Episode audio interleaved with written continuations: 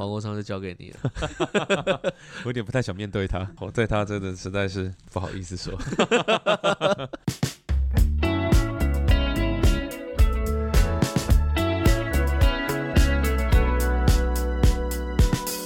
观众朋友，大家好，这里是请对准你的麦克风。听说我们这是特别集，是针对这一次二零二四一月的大选的第一集。这一次非常非常高兴可以邀请到我自己觉得在民进党这次选举里面会扮演一个非常重要的角色的沈博洋老师，大家欢迎他。主持人好，大家好。沈博洋老师当当大家都会叫他铺马哈，那也许等下我们就叫他铺马。这一次呢，民进党的不分区。提名里面呢，应该很多人都注意到提名的名单中，尤其是在最前面的部分，第一名是代表社福的林月琴，第二名其实就是铺马老师。铺马老师，可不可以请你跟大家自我介绍一下？大家好，我是沈博阳，大家都叫我铺马，我是台北大学犯罪学研究所副教授兼所长。犯罪学研究要跟很多警察混吗？会哦，因为我们的在职专班有很多都是警察，台北的分局长搞不好有一半都是我们这边。毕业的。那所以你会遇到很多像侯友谊这样的人吗？嗯、他比较早期，我比较晚。我其实蛮好奇，一个像侯友谊，其实算是一个蛮典型的警察。对，他是典型的警察性格，然后他也是典型训练出来，算是从基层慢慢做起来的了。只是他的风格，就像他展现出来的那个样子，那为什么要彪悍一点这样？感觉你的专业的内容跟侯友谊差别很大。我在犯罪里面的专攻是白领犯罪，嗯，就是有高级的犯罪，对，有权有势的人的犯罪。那侯友宜关专攻是什么犯罪？他毕竟还是以刑案为主，一般的刑案，所以他比较不着重在这一点，风格有点不一样。不过他现在的角色，他也可以当白领犯罪，以后了，有机会了。那我 那我，大家都可以当白领犯罪。对对对。那比方说像叶玉兰，嗯，是不是也是犯罪还是相关的？他教刑法。哦，游玉兰，游玉兰，游玉兰，然后来改那个，他是在警大教刑法的，他跟我以前一样，我以前在补习班也在教刑法。那你跟游玉兰跟侯宇，你们是同一个圈子哦？你平常会跟很多警察混，对不对？嗯，应应该是会遇到了，会遇到，会会遇到，然后会吃吃饭啊，讨论一下最近的辖区的案情啊，等等之类的，这个是比较常见的。之前没太想过这个事情，后来想说，你说在教一些警察，可是我以前都觉得那些教警察的人想成一个一个都是有玉兰的脸。哎，确实蛮多是像他那样子的，他的见解跟我也有很大的差距了。但我以前不是只有在大学才教警，因为我以前教补习班教了大概七年，然后我是教刑法，多职业都要考，警察是其中一个，上这个警察相关的课程，像上刑法了哦，包含海关啊、高普考啦、律师、法官啊，这些都包含在里面。那铺马老师要不要讲一下你在江湖上面走跳的专长？我也不是很确定我的专业是什么，我的专业早期真的是刑法，因为我的老师是台大法律的李茂生老师。那我有一阵子跟他都是在做跟少年有关的事情，尤其是飞行少年比较有兴趣。我以前有去修过李茂生老师的少事法 啊，对嘛，对对对，就是少事法，少师法，但我没修好我就休学了。不容易听懂啊，不容易听懂。他对我这次我参选呢，应该是非常的不满的。他不非常不满吗？也没有他不满的，他一直叫我不要答应啊。所以我答应了以后，我还没有跟他通到电话。你那时候在犹豫考虑的时候，你有打给他吗？有啊，有没有？我亲自去找他，他说？当然不要。那他的理由是什么？他的理由是什么？他的理由蛮蛮蛮多的啦。当然，第一个比较正面的讲法就是说，他希望留在学界啊，因为我在学界升到副教授了，然后跟他要研究的东西是很有关的。但是你还是可以回到学界啊。对，但是他就他就一直觉得我回不去，他有一个预感，所以他很希望我就不要不要答应这样子。我其实也犹豫了蛮久了，所以我就跟他讲说：“好好，老师，我知道了。”对，但我后来答应了，所以我就 好没关系。老师就是拿来忤逆的，真的是因为老师以前都会讲说：“哦，这个世界不用第二个礼貌生啊，这个世界应该是要教学要自由，然后要让每一个人都变得跟他不一样。”所以我已经做到这件事。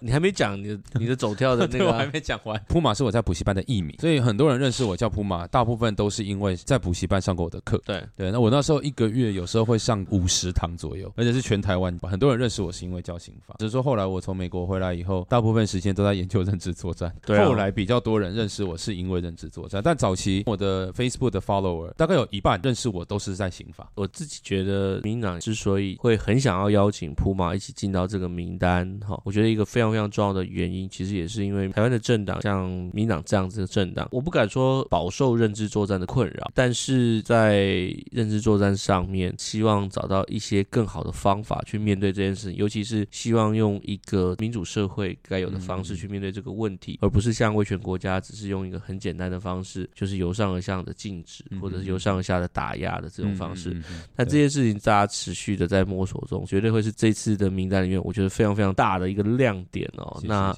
还好，铺马老师没有听李茂盛老师的话。谢谢李茂生老师的包容 啊！从、哦、答应了到现在，铺马老师的心得是什么？觉得最近真的就是有点累。我觉得以前的累跟现在的累不太一样。现在的累就是会要跑来跑去的那种累，以前的累就是因为非营利组织嘛，大家也知道，就是要到处做一些议程啊，然后要规划什么事情啊。但现在更多都是要助讲啊、上节目啊，所以我觉得又有点不太一样。但是你应该在答应不分区提名前，你有去补选助讲过吗？有，但大部分都是。议员的选举，那那也不太算助讲，那个都是有一点像是募款参会啊，又或者说是竞选总部成立致辞、哦、那时候的角色，他不是助讲，不会比较不会喊动算。我猜啦，我我这这是我的猜，因为我没有问过你的台语是不是也不太好？真的不太行，而且最尴尬的事情是，全家只有我不会。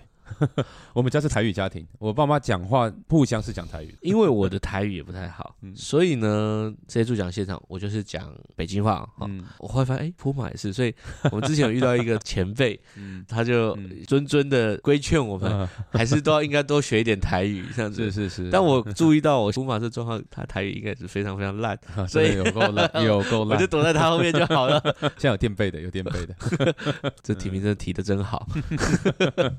我记得那时候二零一九年的时候被提名的时候，其实也是这样，嗯，对。但是我觉得我的知名度应该是没有像铺马老师在被提名的时候这么高，所以我知道现在铺马老师的场次应该是非常多。你每场会讲不一样，还是都讲的差不多？就一直微调，因为我会想办法要讲到下面的人认真听。最近有一次我觉得比较成功是在屏东，因为我在屏东讲两场，嗯、在第二场的时候突然大家变很安静，我我也不知道为什么。你用什么收服了大家？我是因为那天我第一场遇到周春明，然后他在问大家想说，哎，环乐就是对于选举这样子。大家就很想要回答这个问题，大家突然变得很 hyper 啦，就很有情绪这样。所以我后来就学他，我第一个问题就问大家，对于选举会不会紧张？然后问大家紧张的点在哪里的时候，再慢慢开始往下。我发现还是蛮多是阿公阿妈的，我好像听得很专心的。我那一次觉得还蛮有成就感，终于让他们愿意听认知作战。其实铺马很认真的想要讲跟认知作战有关的事情，嗯、其实就是想把他的专业摊出来，让大家知道，嗯、呃，包括为什么像民进党这样的政党要邀请他。那我觉得这部分是非常重要的事情，不是只是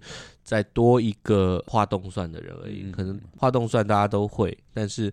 这方面的专业真的是以台湾来说非常非常的少，但是真的要讲到让阿公阿妈听得懂，是需要一点摸索。对对对，要引起他们兴趣，真的我觉得还蛮困难的。所以我现在还在摸索当中，希望能够赶快进入状况。你还有一个月的时间，对，还有一个月。但我很喜欢造势场合，是因为我小时候常常去造势场。嗯，因为我们家以前有地租给阿扁在跑竞选，那个时候在哪个国小跟国中吧，那时候就是阿扁还没来。有一次我很急，就是一直等等很久嘛，大家知道大人物都要最后再上去啊。那时候吴淑珍在台上，就我冲到。司令台上面去问吴淑珍说：“阿扁什么时候要来？”他说：“我可能很小，还不到十岁吧。”印象很深刻。有吴淑珍，阿扁什么时候来？对，那吴淑珍怎么回答？他真的回答。然后他后来讲话的时候还说：“刚刚有一个很可爱的小男孩，然后问我说，这个阿扁什么时候要过来？”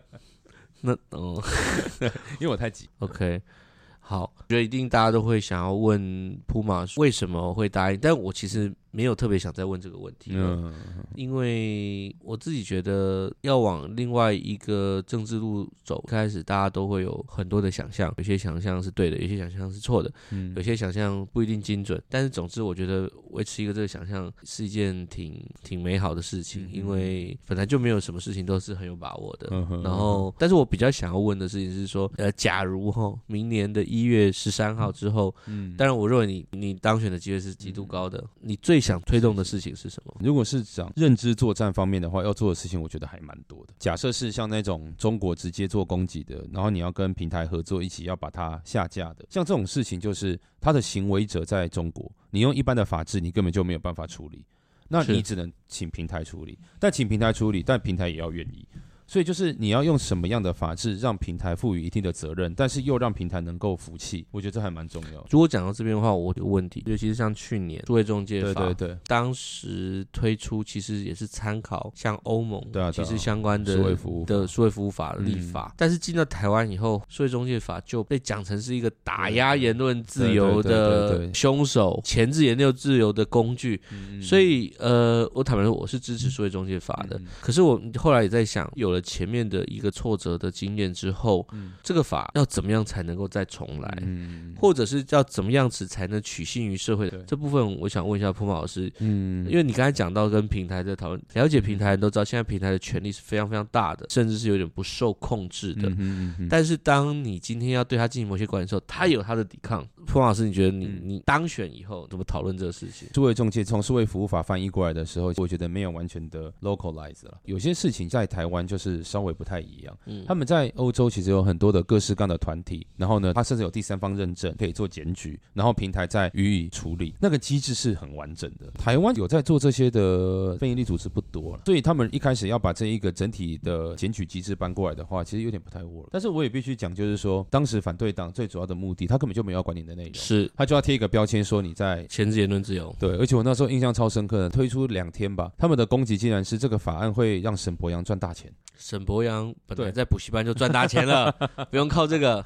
所以他们的意思就是说，你看，像我们本来有在研究的人，到最后就会变成可以检举的，然后怎样怎样，他们就是故意完全曲解法律。当时的政府会说嘛，会马上就说，哦，那我们就先 hold 着哦，然后之后再讨论。嗯、但其实我觉得，现在以选举来讲，然后到过了选举这段时间，尤其在 TikTok 的部分，其实很多人应该会很明显的发现平台会造成的问题。那如果越多人知道这个问题的话，其实名气是可用的。无论如何，把法案修得更完整，再推出一定是必要的。其实我们大家都希望说，怎么样让法案可以更完整。嗯、可是就像刚才普马老师讲的哈，真正要抹黑你的人，或真正要抵抗你的人，嗯，他其实不用跟你讨论法案内容，对，他是直接用更粗暴的概念，嗯、直接就把你打成另外一种东西。对，所以在邀请普马老师来参与今天的节目的时候，我就在想说，如果是要以认知作战作为一个工作最核心的标的，其实难度是蛮高的。嗯嗯嗯，因为一有不慎，就很容易被抓到。哎，你是不是要戒严？嗯，对对对。你是不是要管制言论？嗯、你是不是要打压言论的多样性？嗯、你是不是要打压不同的异议者？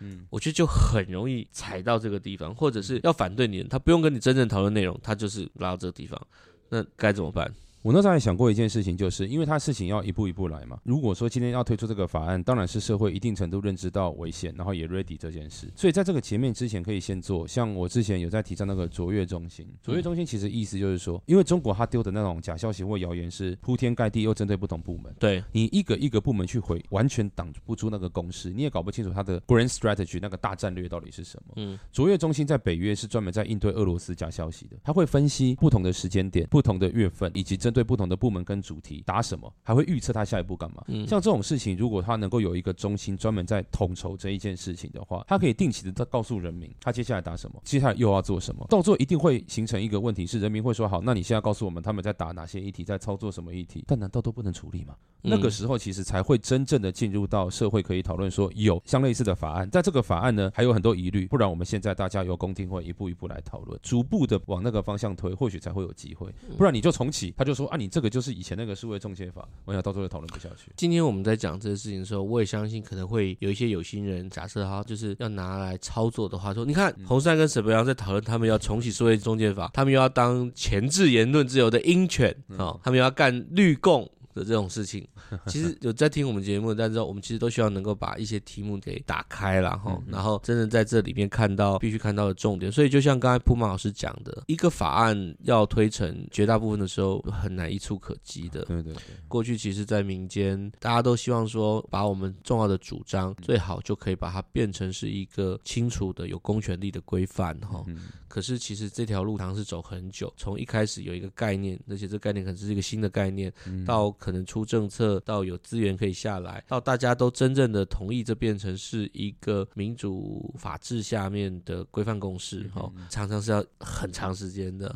所以我觉得刚刚铺马讲认知作战方面的事情，为什么不容易处理，或者是说一开始的时候，铺马说康中保台的法案，你如果仔细看，没有那么多。一个很重要的原因就是这里面涉及到彼此价值或者是意识形态的差异，在社会上面不一定一下就能够很快的有共识，更。遑论能够一下子变成嗯有公权力规范性的法条。嗯嗯嗯。所以我也是很期待这一次我们找了这样子的一位专业，而且有实务的经验，我觉得可以帮台湾面对不管是中共的认知作战，或者是很多假讯息渗透的一条路。嗯，对，就是还是要多沟通啦。其实不管哪一种法案，到最后都是要跟社会沟通。而且像刚刚讲的，类似像数位服务法这些法案，只能处理到很小一部分。像中国很多都是那种用金流、用抖内去吸引人，你也没办法去管那个言论，是因为它某种程度也是言论自由，但它可以管金流。要怎么样设计一件事情，它是管金流不管言论的，因为你在管钱，你不是在管言论或人的本身。对于这个言论自由侵害的效应就会变得很浅。但如果像抖音呢？据我所知，抖音在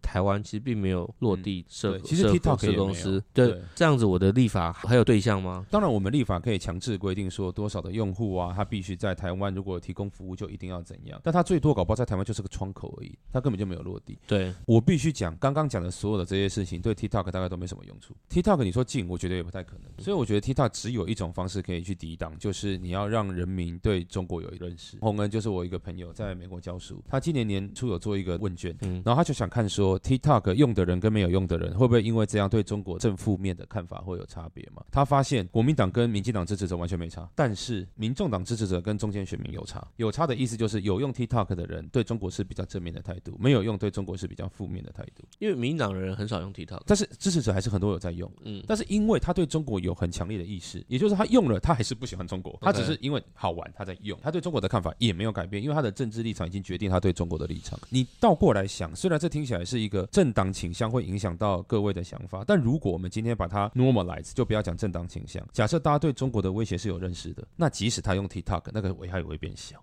嗯，但是问题是要怎样让大家觉得原来中国对我们并吞的意图跟他会做的事情是很严重，这个是要很长时间的做。啊，我们黑熊当时创就是为了要做这件事。讲到黑熊了哈，我今天早上的时候去上黄伟汉的节目，嗯，然后他说讲到黑熊的时候呢，又是讲什么之前国防说鸡蛋什么，我还在跟黄伟汉说不是在弄鸡蛋哦，这个这是完全是很大的扭曲，而且我觉得最遗憾的事情是这个扭曲的源头其实。是来自我们的行政部门。坦白说，从这个角度来讲，我也没什么好怪这些媒体人。我们自己的行政部门都做这样的扭曲，所以我今天早上也是很直接的说，当时我们国防部部长的这个发言，我觉得是非常非常不适当的，而且也是缺乏真正对事实的认知的。很多人也来跟我们讨论说。以民党，第一个你也不可能去把 TikTok 给给禁了。在以现在的状况来说，社会可能会起很大的反弹。不管你怎么样讲，说是来自于各种错假资讯或者是认真操作的理由，我觉得对社会说服力并不高。如果是这样的话，嗯，一直会有一些朋友来建议，本土的阵营或者是对中国比较有警戒的阵营，还是必须进到 TikTok 里面做该做的表达。你对这事情的看法觉得怎么样？我觉得如果是支持者做，可能不是什么大问题。政党自己。做会是个问题。OK，当然有几个理由。第一个就是因为这个是一个你认为非常有问题的平台，但是你在上面用这个，在标准上面很容易被攻击嘛。就是说，你就已经说这个平台有问题，你自己还在上面，这是道德层次问题。对。但另外一个最大的问题是，因为它可以养套啥嘛，你在那边宣传等等之类，你把它做起来了，然后再把做起来之后，他就把你干掉。真正关键的时候，你的声音就出不来，这又是一个。更重要的是，因为 TikTok 是会抓定位、抓照片、抓各式各样的资讯的软体，嗯，的一个 App 啦。简单来讲，如果说是自己在用的话，我们的各自会很多奉送到北京去，这其实也是一个很大的疑虑。我觉得这是一件非常麻烦的事情，是在于说，像现在 TikTok 上面对民进党的负面标签大概有九成五了。简单来讲，在上面看不到民进党什么好话，看到的都是国民党跟民众党还不错。那如果这是他唯一政治相关新闻来源的话，他一定对于民进党非常不满，这是百分之三百的。当然，在这一个。状况之下，如果说我们不从使用者着手，要从平台着手的话，平台又是掌握在中国的手上，他不可能说我就让你也在上面 operate，然后还可以让你辟谣，他一定不会让你做到这件事。可是你不觉得？先不讲政党不政党，嗯、但是作为一个内容生产者，嗯，就是应该要在上面多一些，不一定为政党宣传，嗯、但是多一些不是被中共给筛选或控制的内容生产者。对，它可以生产，但它可能就不会被推到前面去。就是说，你的观看次数可能做出来，然后后就两百次观看，然后另外一边的是五千万次的观看，它就会有这样的差别。当然还是可以做，你用有安全的手机，然后呢有安全的网络环境，然后呢去上传。但如果真的要做，那就是每个平台都做，不是压在 TikTok，对，对，不能压，因为压了那是它的平台一定会出问题。是这个事情确实是我最近一直在思考的问题啊，嗯、当然不是那么简单说弄一个红杉的账号上去，但是我自己真的已经感觉到问题的严重性已经非常高了，嗯、因为确实在脸书上面，我觉得恐怕很难再找到三十岁以下的使用者了。我们现在很困扰的一个问题就是。年轻的使用者或者是年轻的支持者，好像很难去 target 这样子。嗯、我一开始觉得这个问题是不是只有去面对 TikTok 这个唯一解？嗯、可是确实时间到了，我觉得好像不得不拿出一个比较具体的策略了，而不能只是把这件事情摆在旁边。所以我认为大家面对这个问题，一个非常非常重要的顾问还是会是布马老师。三年前的时候，我们有认为这一定会是问题，那时候 TikTok 使用者还没有到那么多。对，所以那时候三年前，我觉得我这个决策。没有很对，我就跟我朋友讨论，就决定我们去找父母相关杂志，去告诉他们讲说 TikTok 对大脑的危害，希望透过他们告诉大家，让小孩子不要去使用。但我后来发现这样不对，因为你叫小孩子不要用，他用的更多。对啊，对我如果是念书的时候，嗯、你叫我不要做的事情，拼个命，我觉得做那才帅，一定是做那很帅，所以你不让我做。但我们那时候的目的就是，因为我们知道，一旦它变成台湾流行的平台，我们一定完蛋。这就好像台湾如果大家都不用 Line，全部都用微信，那一定完蛋。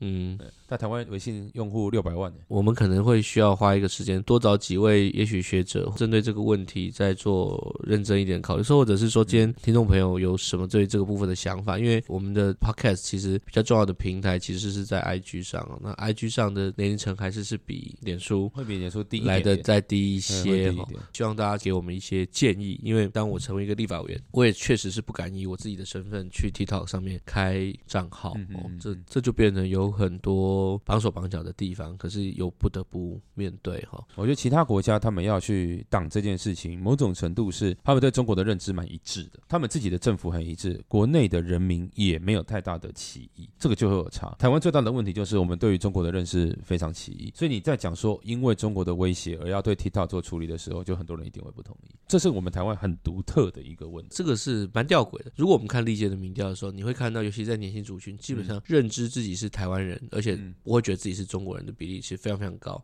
我今天看到一个民调，甚至可能在某些抽样里面，将近百分之八成五以上对，对中国的认知不同，不纯粹只是来自于过去大家认为的那种国族认同，因为在国族认同上面，反而现在相对是趋于一致的。台湾人的这个认同是高的，即便大家自我认同是台湾人，却对中国的认知还是有很大的不同。好像问题是发生在这里。对，当然，如果是以政党来讲的话，比如说反对党要挡这些法案啊。什么等等之类，他们对中国的认知跟我们当然有一些基本的不同嘛。年轻人比较有趣，是因为中国一直以来 target 就是年轻人，他从二零一五开始，带一线啊、三中一轻啊，都是针对年轻人为主。嗯、他们对年轻人丢的资讯很少是丢中国有多棒，因为他知道台湾年轻人对中国没什么太大好感。嗯，他丢的都是美国有多烂，日本有多烂。他要让年轻人觉得这些国家都有自己的问题，美国、中国也都有自己的问题。所以在这样的想法之下，他就会去弱化他对中国实际的认知。嗯，他就会觉得美国跟中国也都有为了自己的利益都是要。对我们怎样啊？所以，我们应该要保持等距啊，忽略中国是一个要并吞我们的国家。现在讲到认证，我就想到一个事情，我是很想再问一次普妈。坊间传闻的一个事情说，在卖淘宝货哦，真的实在是，我们只要每推出一次新的产品，就会被造谣一次。大家知道他们怎么做？就是我们只要卖一个产品，他就把一个淘宝的图片摆在旁边，嗯，因为你说纸写带那种很多都长一样嘛，对，他就摆在旁边，呢就说我们卖淘宝货，没有一次例外。其实这次厂商本来想提告了，但是我们是跟大家讲说，其实就。因为我自己就不是很很喜欢搞人，但是就是说真的，其实我觉得它已经造成很多我们台湾合作厂商的伤害，因为大家都是想要好好的，就是要推广台湾的产品，然后他每一个都跟你说是淘宝货。上次我亲耳听到谁在讲这个呢？是林涛。嗯。哦，对啊，对对，你帮我。讲话的那一次啊，是林涛跟林涛上同一个节目，嗯、然后在讲部分区的名单的时候呢，然后林涛就会说：“你看沈博洋，他还卖淘宝货，他是台湾最大政党的发言人哦，是啊，是啊，一样拿着像这样子的资讯在节目上面大讲特讲哦，对。他不是一个不知名的网友，不是在一个不知名的平台，嗯。嗯、他是有名有姓，而且他的身份是政党的发言人，一样在讲这样的事情哎、欸，而且你知道我们辟谣已经辟到，就是我们当然一直辟谣，但后来我们发现，因为我们脸书。被这样触及，所以我们辟谣就想说开记者会，我们记者会还做歌，所以我们做了五十几篇媒体报道。即使到这个程度哦，他们还是每天讲你淘宝货，每天讲你打气弹。侯爷还说我们是游击队跟民兵，我们的网站就摆在那边，都看得到我们在上什么课，但他们就是继续讲，他们没有在理你的。我们再怎么辟谣，辟谣到那时候我们邀请了七十几位媒体，包含国内外媒体。都没有用。如果刚才蒲老师讲到这边，就开始让人会有点担心了，因为蒲老师你是防认知作战的专家，是啊，连防认知作战的专家面对这种事情都这么辛苦，是啊，而且金钱也会有差。其实这很多可怕是资源跟网络上面的差距，当他能够垄断了某些资讯的通路的时候，这威力真的是很。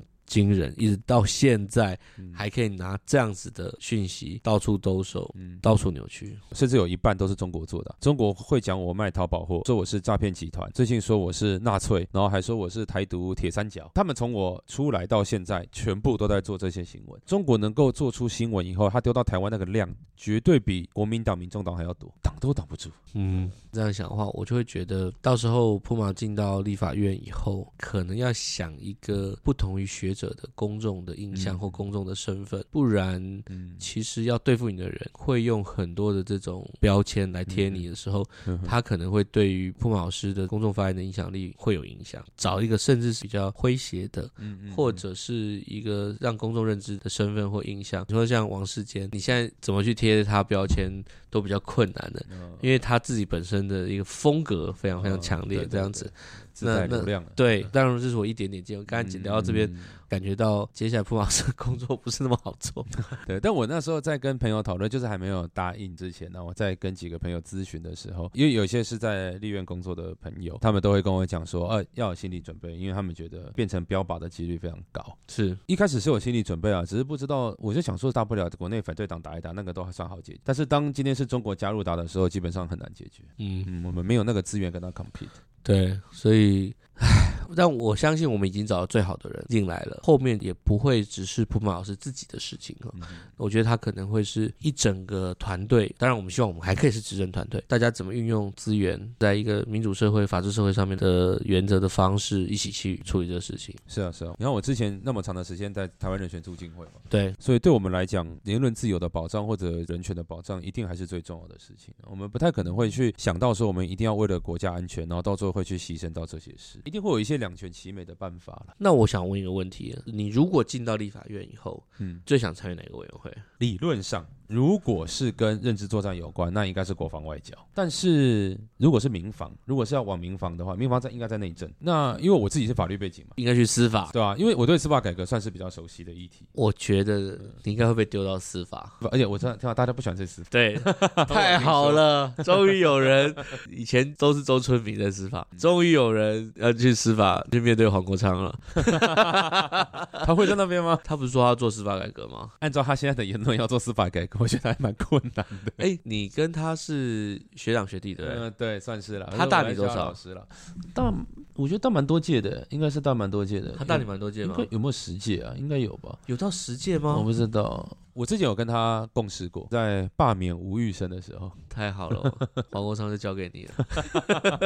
我有点不太想面对他，我对他真的实在是不好意思说。大家看我的笑容就知道，到时候总召就会把这事情交给你了。那个我们法律人都会有一些阴影的。我自己的观察，你应该是在我们今年尤其新任提名的部分区里面，我觉得你应该是心态准备相对准备最好的。感谢感谢，你有去做什么心理的调试？觉得你已经很进入状况了。我觉得，因为我之前有被问过几次，但其实不同政党是，但是都会有想过，那立委的工作跟民间的工作到底哪一个才能够比较做到我现在想达到的事情？因为其实路径差太多了。没错，这是第一个。第二个就是因为毕竟我们还是在民间团体，一天到晚在那边推法案呢、啊。对，所以也是一天到晚到像办公室里面啊，然后大家坐下来啊，然后协调啊等等之类的，所以多少对这些事情其实比较习惯，比较不会害怕了。但是又会会觉得说太过于绑手绑脚，导致很多事情不能做。所以我那时候真的问了蛮多人。那时候第一时间，我的朋友叫我来问你。然后我本来都已经都准备好了，我就是要要找你，但是因为那个时候我被找这件事情完全是没有人知道，他们说先低调，等到之后都已经都确认了再来问。因为我们两个的背景其实蛮类似的，对，对，会有跟社运团体的关系，所以他们觉得你的经验对我来说特别重要，就我一直拖到现在还没有好好问。我们都是会被说被收编的，我觉得尤其是社运的经历，我觉得会让我们跟其他的政治人物对公民社会还是会有不太一样的想象。嗯嗯嗯，我认为这件事情是会有的，所以我们在做很多政治讨论的时候，当讨论到尤其是公民社会，不见得是社运团体的时候，其实有的时候有一些政治圈里面的人，他不一定那么能够理解我们对这个事情的想象是什么。我也蛮常遇到这种讲法的，就是说啊，反正你就是被摸头了哈，收编了，现在进来工作了。但我总觉得，因为我认为，因为政治是服务嘛，假设今天我们在社运团体的时候是要为人民的利益发声，希望能够去哦，不管是通过什么法案啊，希望能够挡下什么，如果在体制内有这个机会能够做的时候，然后又是可以做这个服务，对我来讲，它没有什么很大的差别。嗯，但是我觉得台湾有一个特色，就是他会把政党当做是一个肮脏的东西。照理说，它应该是被抵抗的东西，所以你只要跟政党连在一起，好像就已经脏掉了一样。嗯，我觉得很多人对政治的想象会有点像如，大概是因为我有好几个老师，就是在美国的老师，他们都会觉得说，譬如说你学术做一做，有些东西你知道一定要怎么改革。那再来，你如果花个几年，然后去政治圈做一下服务啊，服务完之后你再回来，他说那就是一个服务业，一直以来受到这个的影响蛮深，所以我也不会觉得说，哦，今天加入哪个政党，好像你就已经变得比较肮脏。而且政治本来就是各式各样不同的利益，然后你有很多不为外人所道的是你自己要吃下来，然后你再把好的事情端给民众，因为政治本质就是如此了。每次被讲到收编，我都会觉得其实那都是一种对政治想象奇怪的一种理念。我觉得再讲一个例子，就是我那时候因为我在美国，我有参与世界民主运动，那我现在是台湾代表，然后我那时候第一件事情是我有问美国民主基金会啊，还有世界民主运动啊等等之类，我说，哎，我现在变成有政党了，那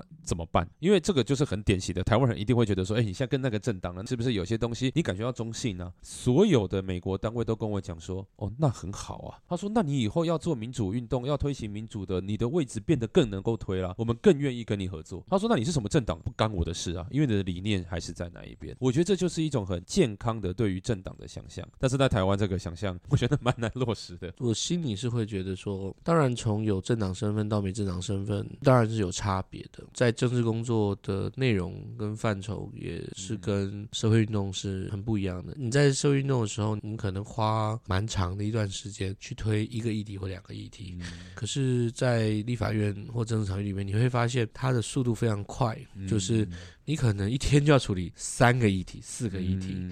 然后这三个议题、四个议题，可能在短短的一个星期就会成局，嗯，就是一局一局不断的。然后你很有可能在某一个局里面被三振出局，但你要想办法过，等一下之后就有下面一个局，嗯，你在下面一个局怎么样打出安打？嗯嗯，那个节奏跟它的结构确实是跟社运相对用一个比较长的时间去推一个。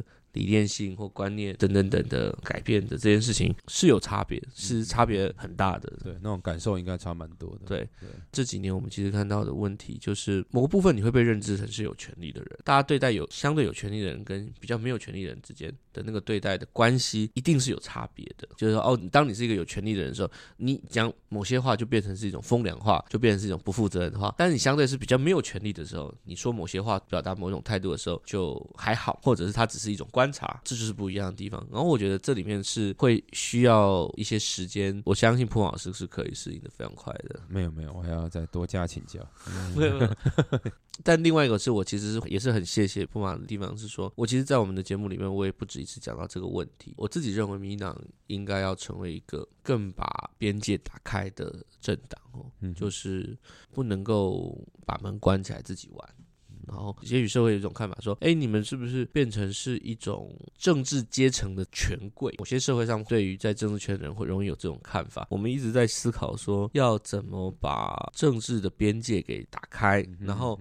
尤其是可以跟更多公民社会产生正向的刺激。我认为接下来在这部分，我觉得是可以跟铺马老师有非常多的在这方面的合作，或者是彼此的一些帮忙。我觉得这是让人非常兴奋的事情。一定的，一定的，因为我一路走来，真的跟蛮多团体都还蛮熟悉的。因为其实这个圈子说真的，有时候也没那么大，也没那么大。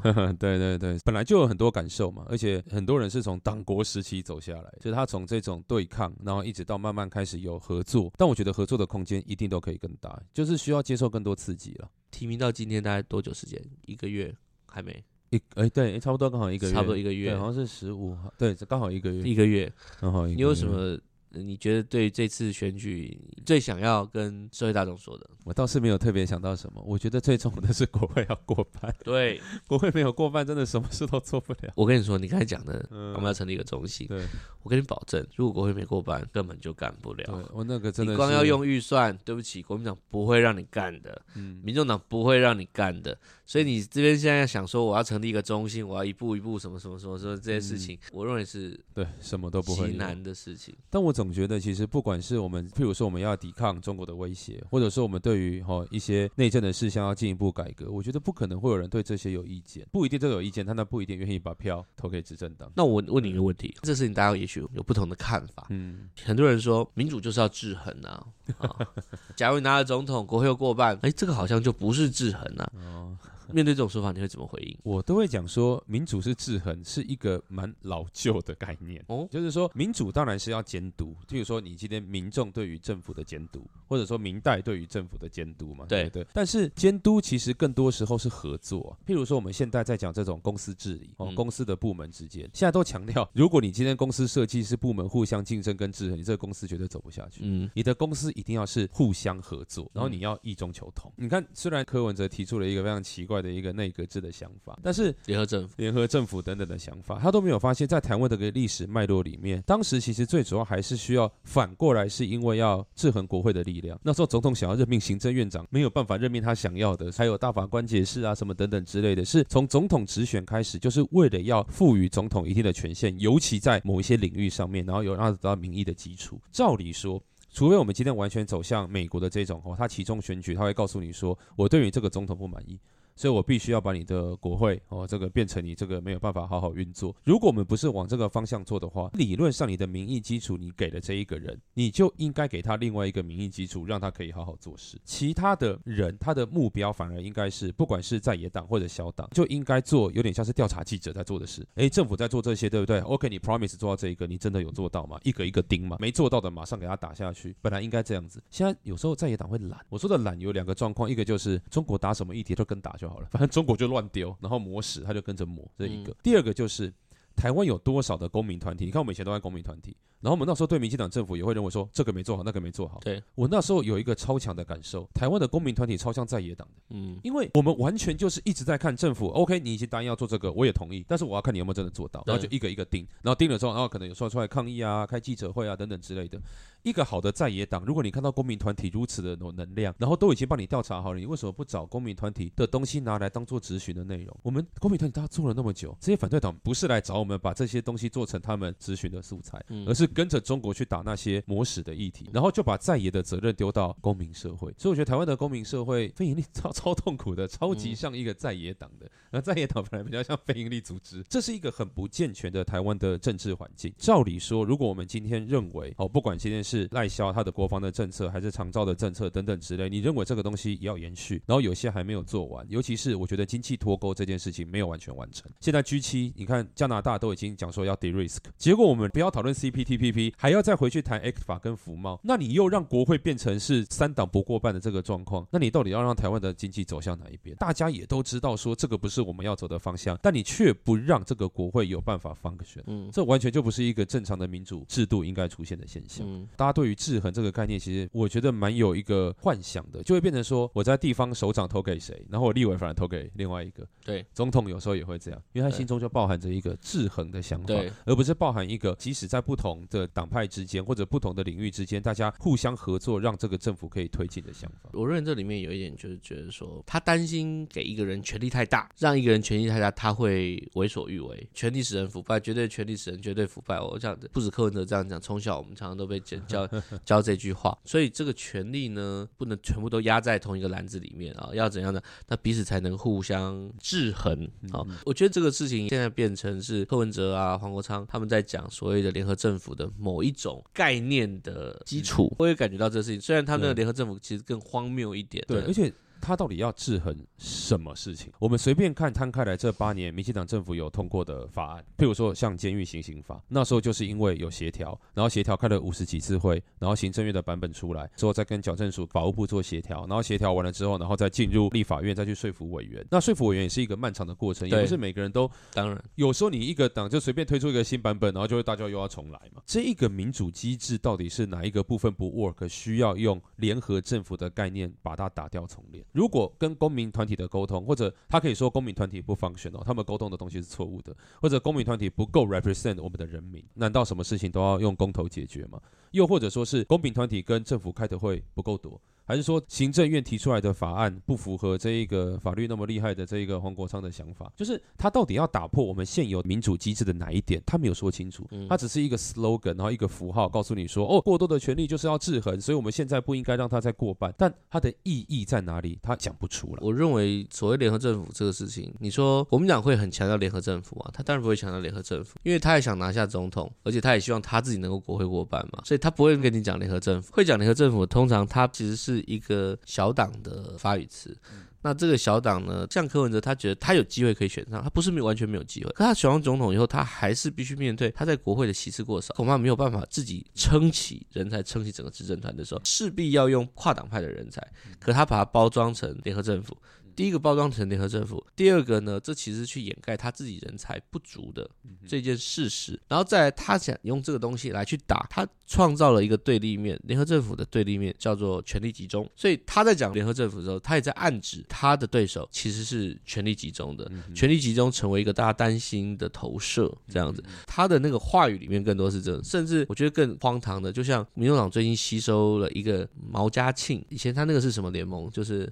基督教然后反同的联盟，他们还发动罢免黄国昌，所以你看这个党，他可以一面吸收黄国昌，一面吸收罢免黄国昌的 人，真正的联合政府。你说他说，那请问你们在同志议题上面的主张是什么呢？这么南辕北辙，他说没有。我说我们提出联合政府的概念，联合政府就是要让彼此互相看不爽的人 也可以在一起工作，他就回避了到底主张是什么东西。我把两个根本天南地北，甚至彼此互相对立的一群人把它摆在一起的时候，联合政府就变成是一个这个东西了。所以联合政府的内涵跟论述其实不是一个固定的想法，它其实是依着他们自己的政治需求去把它搓揉出来的一套，我觉得是一套遮羞布。其实里面暗藏的事情，基本上就是他在这个阶段他的政治需求是什么。嗯在野党本来的工作就是制衡，但是问题是在野党一直以来都没有好好在做制衡的工作。那他想用另外一种话术把它包装，然后把民主制度做一个曲解。这个对我们来讲当然是一个很大的困扰了。不过我觉得有时候就是这个样子，因为我们的民主深化也没有那么多年了。我觉得我们台湾民主也是蛮卑鄙的。那我说卑鄙，小 baby 不是卑鄙。所以我觉得在这个状况之下，大家吵到这一个地步，好像也没有说很意外了。再多走个一百年，可能我们民主深化之后，这也都不是问题。胡老师说早一百年，我们先把最后的三十天走完吧。哈，这次的选举剩最后三十天的时间，都还有一些变数。哈，没有哪个政党就一定笃定赢或笃定输。我们今天这个讨论其实有点出乎我意料，讨论了蛮多对于一些重要的议题蛮深刻的一些看法。还是要提醒观众朋友，虽然我们有一搭没一搭，不敢说是第三季，现在是一个特别季的第一集，还是希望大家有时间的话，可以到我们的 IG 上面晃一晃，我们的 I G 的账号是 F F 点 Y O U R 点 M I C 哈，请对准你的麦克风哈，大家的收听是我们持续的动能，谢谢大家，谢谢哈，那谢谢付马老师，好，谢谢谢谢。深海委员，谢谢大家，谢谢。